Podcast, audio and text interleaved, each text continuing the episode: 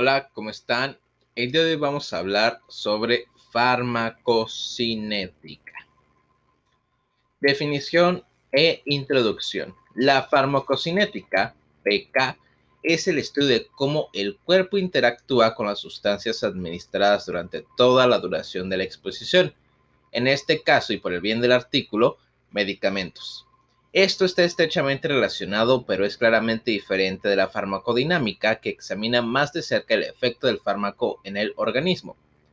Los cuatro parámetros principales generalmente examinados por este campo incluyen absorción, distribución, metabolismo y excreción.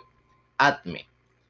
La comprensión de estos procesos permite a los médicos la flexibilidad de recetar y administrar medicamentos que proporcionarán el mayor beneficio con el menor riesgo y les permitirá hacer los ajustes necesarios dada la, fisiología y los estilos de vida variados de sus pacientes. Cuestiones de interés. Absorción. La absorción es el proceso que lleva a un fármaco, es el proceso que lleva un fármaco de la administración, por ejemplo, una tableta, una cápsula, a la circulación sistémica. La absorción afecta a la velocidad y la concentración a la que un fármaco puede llegar a su lugar de efecto deseado, por ejemplo, el plasma. Hay muchos métodos posibles de administración de fármacos que incluyen, pero no se limitan, a oral, intravenoso, intramuscular, intratecal, subcutáneo, bucal, rectal, vaginal, ocular, óptico, inhalado, nebulizado y transdérmico. Cada uno de estos métodos tiene sus propias características de absorción, ventajas y desventajas. El proceso de absorción también incluye a menudo la liberación o el proceso mediante el cual el fármaco se libera de su forma farmacéutica. Esto es especialmente importante en el caso de los medicamentos orales. Por ejemplo, un medicamento oral puede retrasarse en la garganta o el esófago durante horas después de tomarlo, retrasando la aparición de efectos o incluso provocando daño a las mucosas. Una vez, que en el, una vez en el estómago, el pH bajo de este puede comenzar a reaccionar químicamente con estos medicamentos incluso antes de que lleguen a la circulación sistémica. Biodisponibilidad. La biodisponibilidad es la fracción del fármaco administrado originalmente que llega a la circulación sistémica y depende de las propiedades de la sustancia y del modo de administración. Puede ser un reflejo directo de la absorción de medicamentos. Por ejemplo, al administrar medicamentos por vía intravenosa, el 100% del fármaco llega a la circulación de forma prácticamente instantánea, lo que le confiere a este método una, biodisponibilidad del 100%. Esto hace que la administración intravenosa sea el estándar de oro con respecto a la biodisponibilidad. Este concepto es especialmente importante en los medicamentos administrados por vía oral los medicamentos orales, una vez ingeridos, deben navegar por la acidez del estómago y ser absorbidos por el tracto digestivo. Las enzimas digestivas inician el proceso de metabolismo de los medicamentos orales, disminuyendo ya la cantidad de fármaco que llega a la circulación antes de ser absorbido. Una vez absorbidos por los transportadores intestinales, los medicamentos a menudo tienen que someterse a un metabolismo de primer paso, cuando se administran medicamentos por vía oral, a menudo se procesan en grandes cantidades por el hígado, la pared intestinal o las enzimas digestivas, lo que posteriormente reduce la cantidad de medicamento que llega a la circulación. Por tanto, tiene una menor biodisponibilidad. Estos procesos se discutirán con mayor detalle en el metabolismo. Otros modos de administración pueden retrasar la llegada de determinadas cantidades de fármaco a la circulación al mismo tiempo, intramuscular oral transdérmico, dando lugar al uso del área bajo la curva de concentración plasmática, AUG. El área bajo la curva de la concentración plasmática es un método para calcular la biodisponibilidad de fármaco de sustancia que tienen diferentes características de diseminación y este observa la concentración plasmática durante un tiempo determinado Calculando la integral de esta curva, la biodisponibilidad se puede expresar como un porcentaje del 100% de biodisponibilidad de la administración intravenosa. Distribución. La distribución describe cómo se distribuye una sustancia por todo el cuerpo.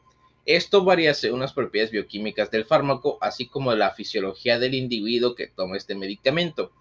En su sentido más simple, la distribución puede estar influenciada por dos factores principales, que son la difusión y la convección. Estos factores pueden estar influenciados por la polaridad, el tamaño o la capacidad de unión al fármaco, el estado de los líquidos del paciente, hidratación y concentración de proteínas o el hábito corporal del individuo. El objetivo de esta distribución es lograr, que es lograr lo que se conoce como concentración eficaz del fármaco.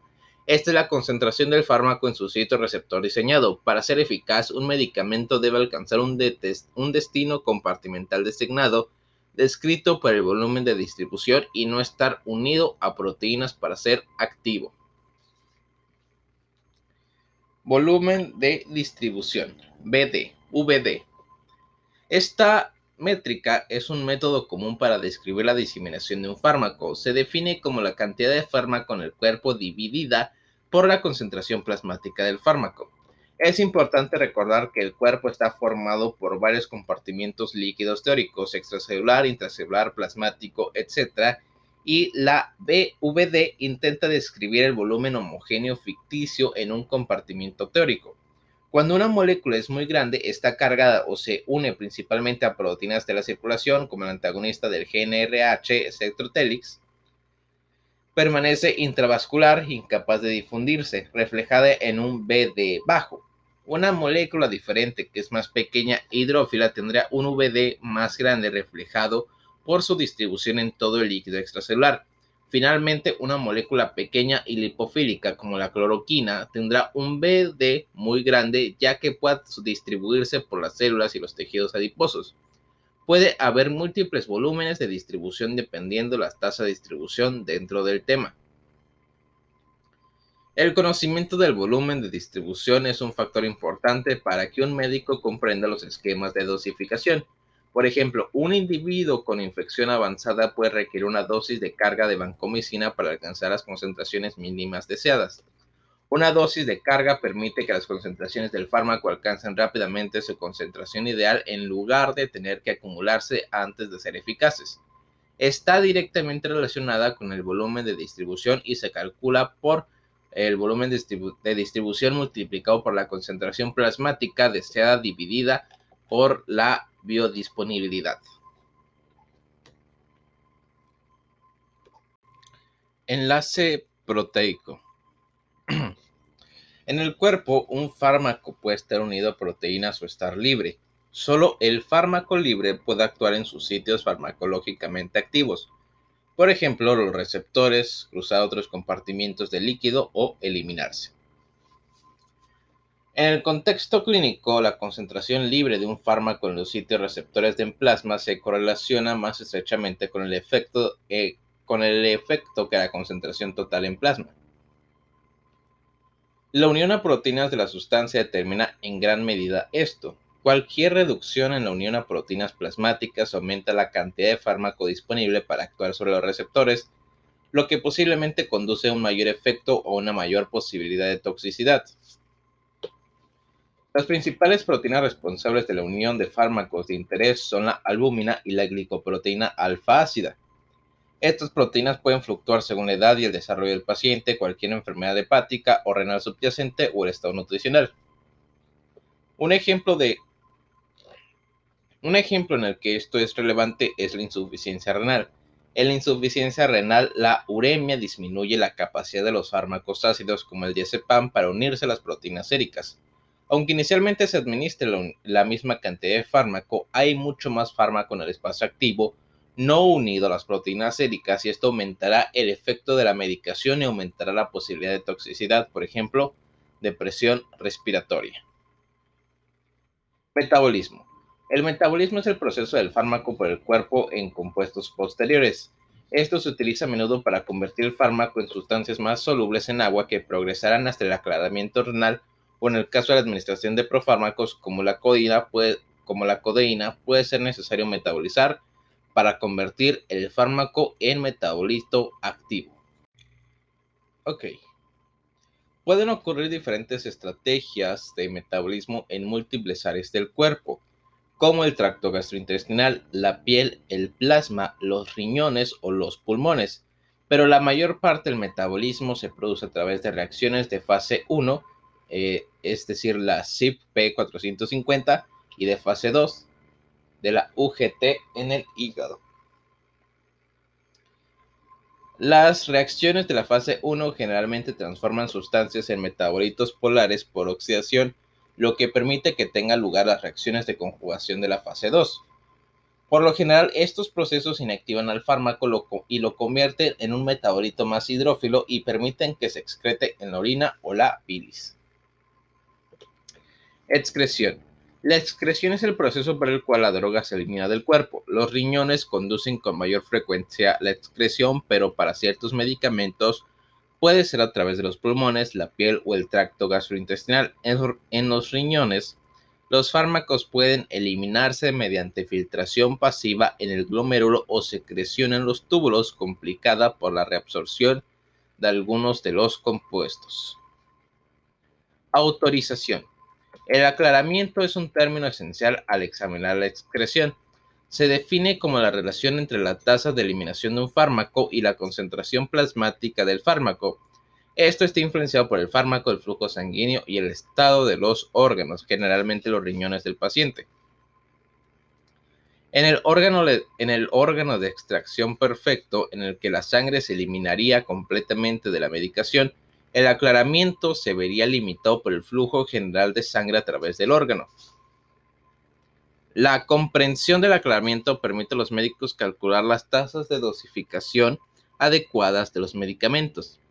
La dosis de mantenimiento reemplaza idealmente la cantidad de fármaco que se eliminó mediante la administración anterior. Esto se calcula mediante el aclaramiento multiplicado por la concentración plasmática deseada dividida por la biodisponibilidad. Vida media. La vida media es la cantidad de tiempo para que las concentraciones séricas del fármaco disminuyan en un 50%, definido por la ecuación de tiempo será igual a 0.693 por BD sobre el aclaramiento. Es directamente proporcional al volumen de distribución e inversamente proporcional al aclaramiento. La vida media de los medicamentos a menudo se altera por cambios en los parámetros de depuración que vienen con la enfermedad o la edad. Cinética de los fármacos. Esta es la manifestación gráfica del metabolismo y la excreción y representa la vida media de un medicamento. Las dos formas principales de cinética de fármacos se describen mediante cinética de orden cero frente a cinética de primer orden. La cinética de orden cero muestra una tasa constante de metabolismo y o eliminación independiente de la concentración de un fármaco. Este es el caso de la eliminación del alcohol y la fenitoína. Hay una, vida, hay una vida media variable que disminuye a medida que disminuyen las concentraciones séricas generales. Por el contrario, la cinética de primer orden se basa en la proporción de las concentraciones plasmáticas del fármaco. El primer orden tiene una T, un tiempo constante con una disminución del aclaramiento plasmático con el tiempo. Este es el modelo de eliminación principal de la mayoría de los medicamentos. Estos dos modelos no suelen ser independientes para la mayoría de los fármacos, sin embargo, como es el caso de los salicilatos, a concentraciones inferiores de 1.4 moles por litro, milimoles por litro. Estos modelos cinéticos que pueden utilizar para estimar estos estados estacionarios y eliminación completa de los medicamentos.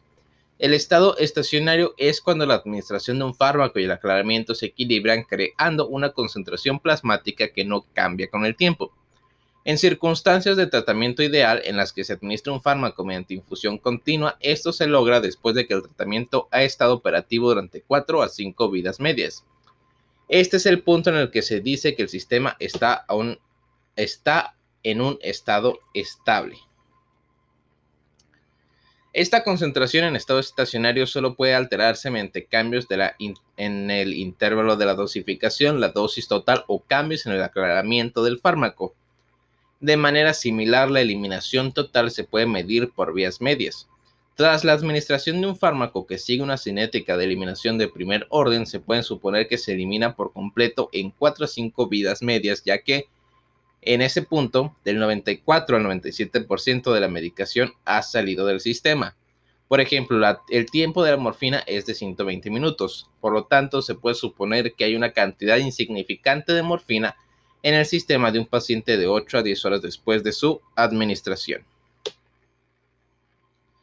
Significación clínica. Cuando un proveedor prescribe un medicamento, lo hace con el objetivo final de obtener un resultado terapéutico y al mismo tiempo minimizar las reacciones adversas. Un conocimiento profundo de la farmacocinética es esencial para crear planes de tratamiento que involucren medicamentos. La farmacocinética como campo intenta resumir el movimiento de los fármacos por todo el cuerpo y las acciones del organismo sobre estos fármacos. Al usar los términos, teorías y ecuaciones anteriores, los médicos pueden estimar mejor las ubicaciones y concentraciones de una droga en diferentes áreas del cuerpo. A través de pruebas de laboratorio se determina la concentración adecuada necesaria para obtener el efecto deseado y la cantidad necesaria para una mayor probabilidad de reacciones adversas. Usando las ecuaciones dadas arriba, un médico puede estimar fácilmente la dosificación segura de medicamentos durante un periodo de tiempo y cuánto tardará un medicamento en salir del sistema del paciente. Sin embargo, se trata de estimaciones basadas en estadísticas influenciadas por la diferencia en la forma de dosificación del fármaco y la fisiopatología del paciente. Es por ello que un conocimiento profundo de estos conceptos es fundamental en la práctica médica para que la improvisación sea posible cuando la situación clínica lo requiera. Ok. Intervenciones de enfermería, salud afín y equipos interprofesionales. Los miembros del equipo interprofesional que atiende al paciente deben trabajar juntos para garantizar la seguridad y la eficacia de la farmacoterapia. El paciente puede requerir capacitación sobre cómo autoadministrarse y almacenar correctamente sus medicamentos. El médico, la enfermera o el farmacéutico pueden realizar esta educación y de hecho pueden ser útiles para el paciente escuchar de varios eh, proveedores de varios proveedores para optimizar la terapia y minimizar la toxicidad. Es importante destacar que el equipo interprofesional debe vigilar los signos de eficacia y toxicidad del fármaco que se ven afectados por los parámetros farmacocinéticos de este, por ejemplo, su vida media. El farmacéutico debe verificar la dosis, realizar una verificación de interacción de medicamentos y seguir las concentraciones plasmáticas de los medicamentos si está clínicamente justificado, por ejemplo, en el caso de la gentamicina. Tanto las enfermedades, perdón, tanto las enfermeras como los farmacéuticos deben tener una línea de comunicación abierta con el médico que prescribe para que puedan informar o discutir cualquier inquietud relacionada con la terapia con medicamentos o con el régimen de medicamentos del paciente en general. Este tipo de comunicación interprofesional es necesario para optimizar los resultados del paciente con un mínimo de eventos adversos.